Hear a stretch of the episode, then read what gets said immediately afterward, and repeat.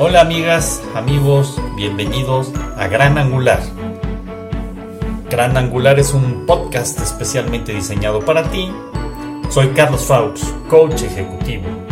Gracias por estar de nuevo con nosotros. Comenzamos.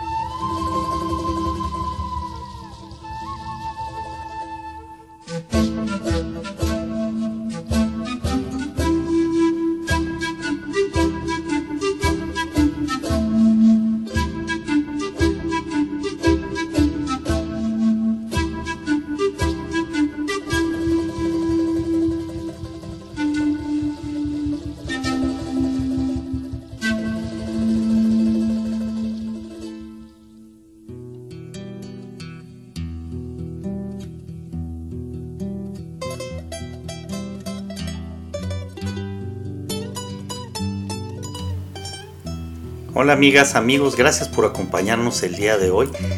Es un honor estar con ustedes.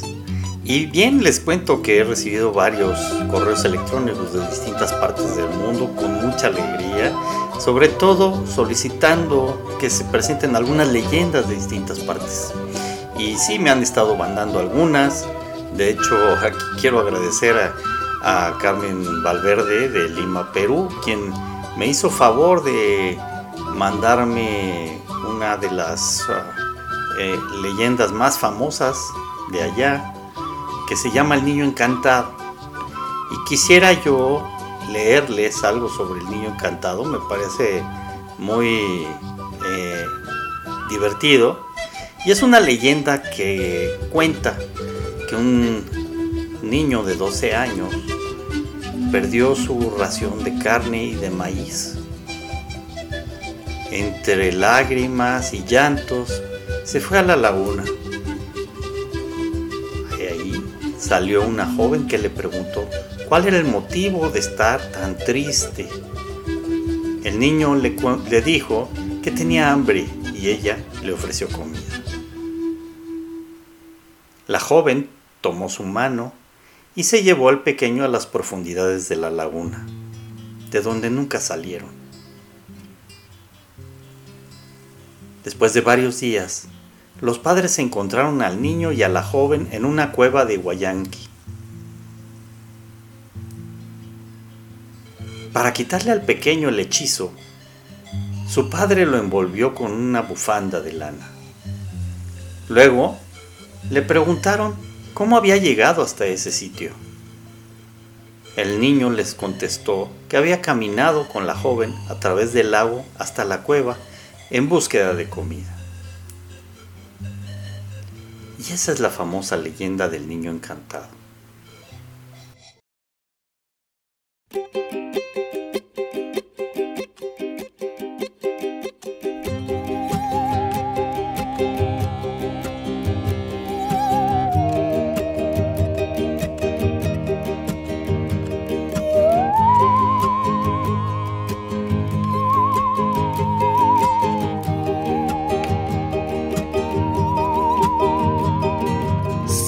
Cruzando ríos, andando selvas, amando el sol. Cada día sigo con espinas de lo profundo del corazón. En la noche sigo encendiendo sueños para limpiar con el humo sagrado que ha de recuerdo. Cuando escribo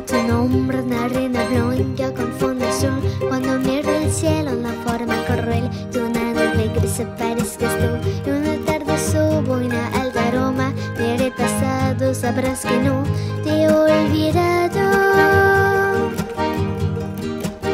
Yo te levanto hasta la raíz Y por más que crezca vas a estar aquí que yo me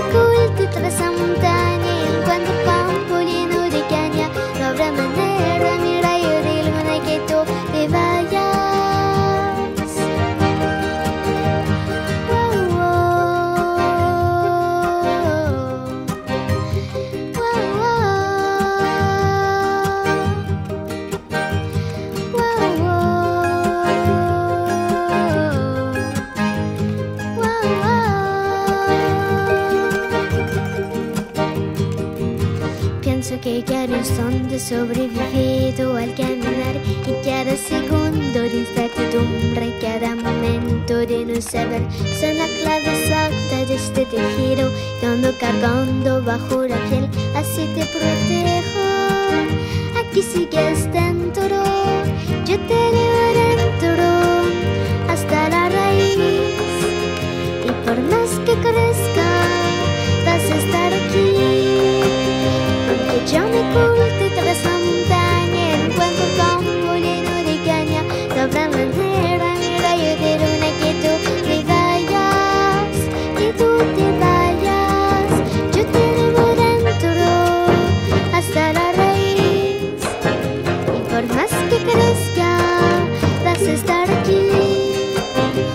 Aunque yo me oculte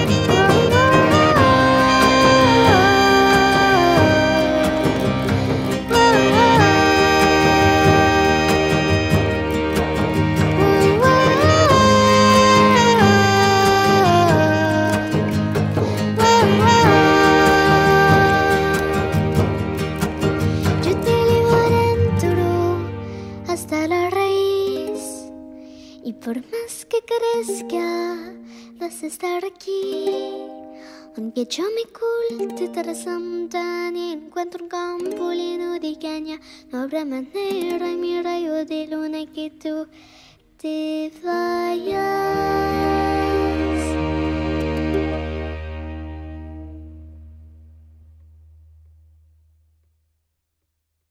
Una canción que me pareció de verdad muy bonita, que cantan Isaac y Nora.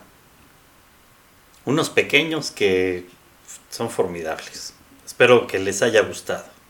Amigos, los invito a seguir compartiendo sus leyendas. Ya tengo algunas leyendas europeas también que voy a ir presentando y que van a ir enriqueciendo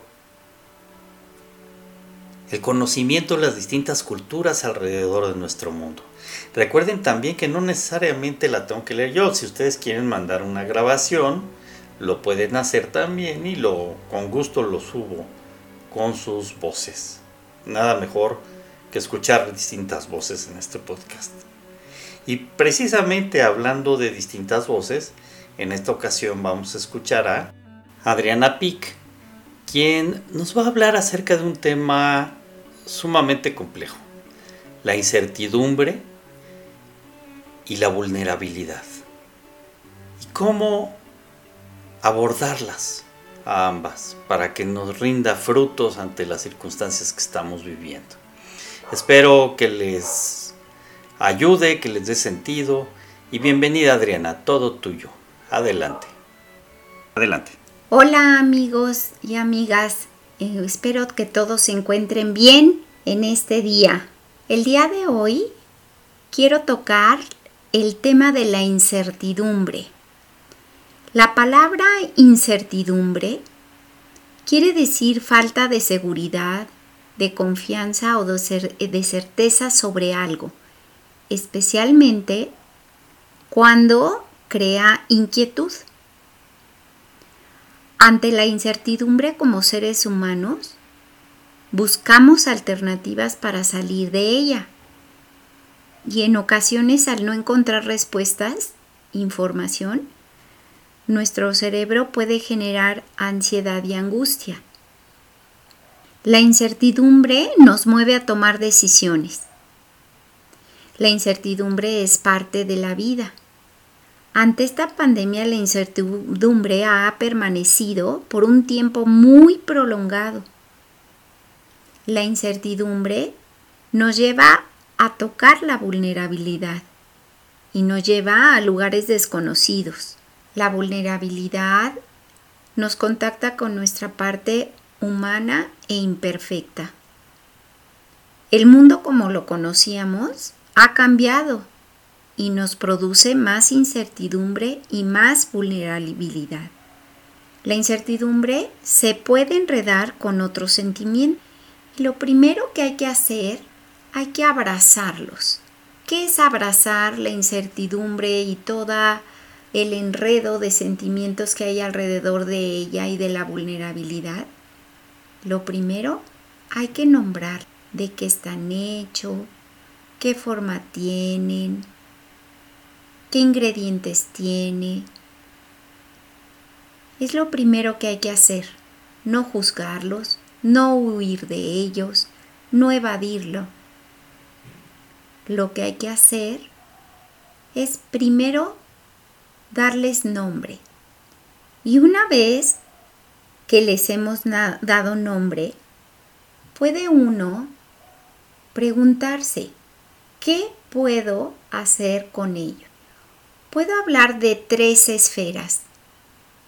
Una primera esfera es el yo. El yo es todo lo que siento, lo que pienso y está dentro de mí. Y con ello, ¿qué está en mis manos? Controlar, cambiar, hacer. En esta esfera es si yo tengo un estado de angustia, ¿Qué puedo hacer?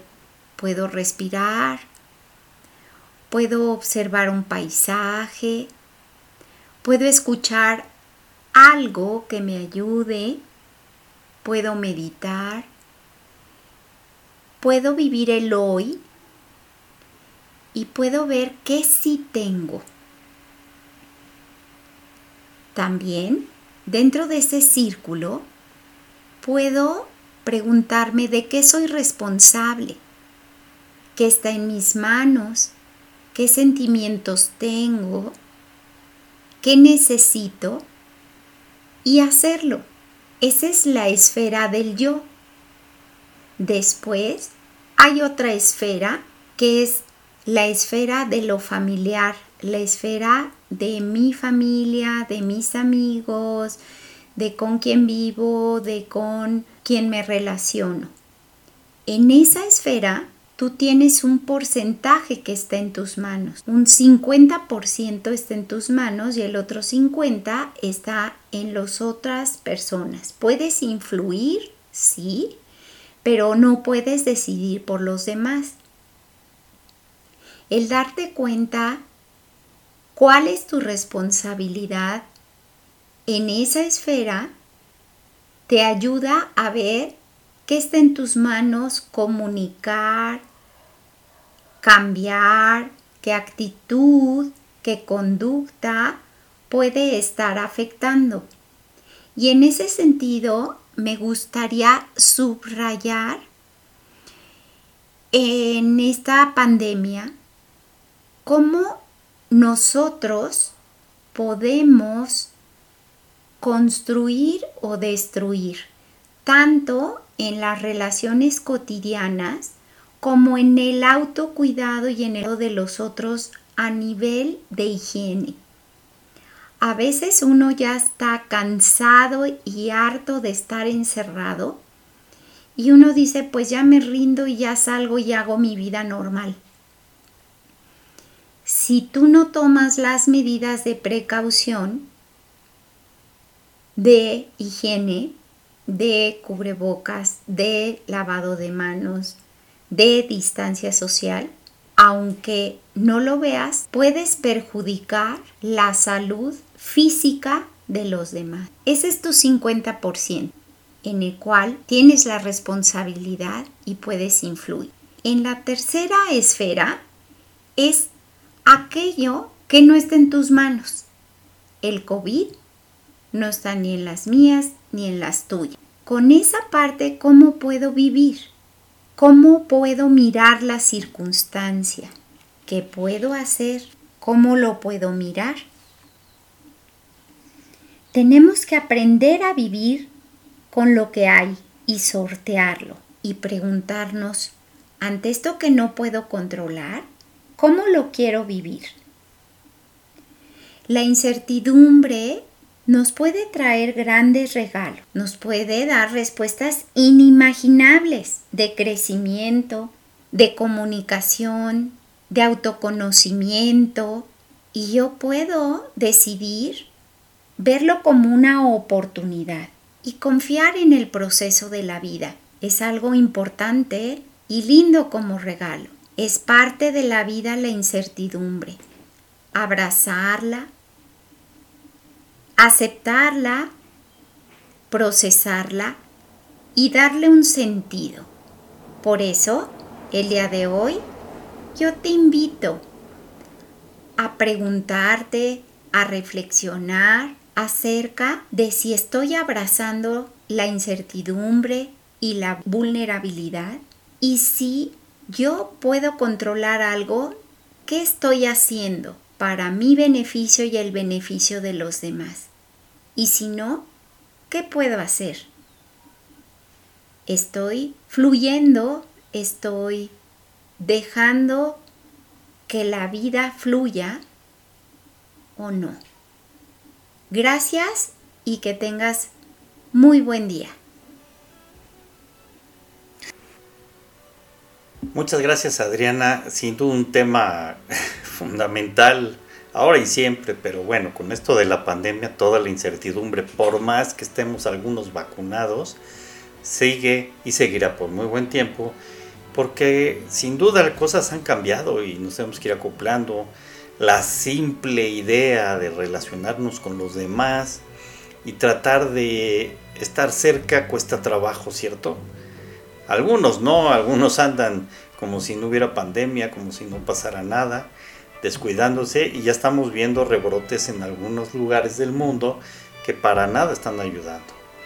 Y esto sobre todo enfocado a quienes no se han vacunado. Por eso hay que tener mucho cuidado, hay que seguir cuidándonos entre todos para que esto no vaya creciendo y sobre todo importante pues tratar de vacunarse. Si tienen ustedes la posibilidad de hacerlo, háganlo es importante sobre todo para tratar de mantener sano el espacio en donde estemos en convivencia y facilitar que sí, tarde que temprano podamos quitarnos ya los cubrebocas y poder estar uno con otro de una forma normal y natural, aunque cueste trabajo. Así es que amigos, espero que les haya gustado esta participación de Adriana, a mí me encantó, además nos está dejando ejercicios, y eso nos ayuda también a tener un autocontrol que tanta falta nos hace el tener el autocontrol. Y bueno, sin duda la siguiente fase que tendremos es el tratar de normalizar poco a poco el mundo. Y eso tiene que ver con nosotros y con que nosotros podamos también estar mejor. Así es que aprovechemos la vulnerabilidad que nos hace ser y sentirnos seres humanos es una bendición ser vulnerables, porque nos da la posibilidad de sentir esa fragilidad que nos hace poder hacer cambios importantes y pensar sobre todo en el de al lado, en el que nos necesita. Recuerden que hay que fortalecer el espíritu y sobre todo ser agradecidos. Así es que amigos, seamos agradecidos y que les vaya muy bien.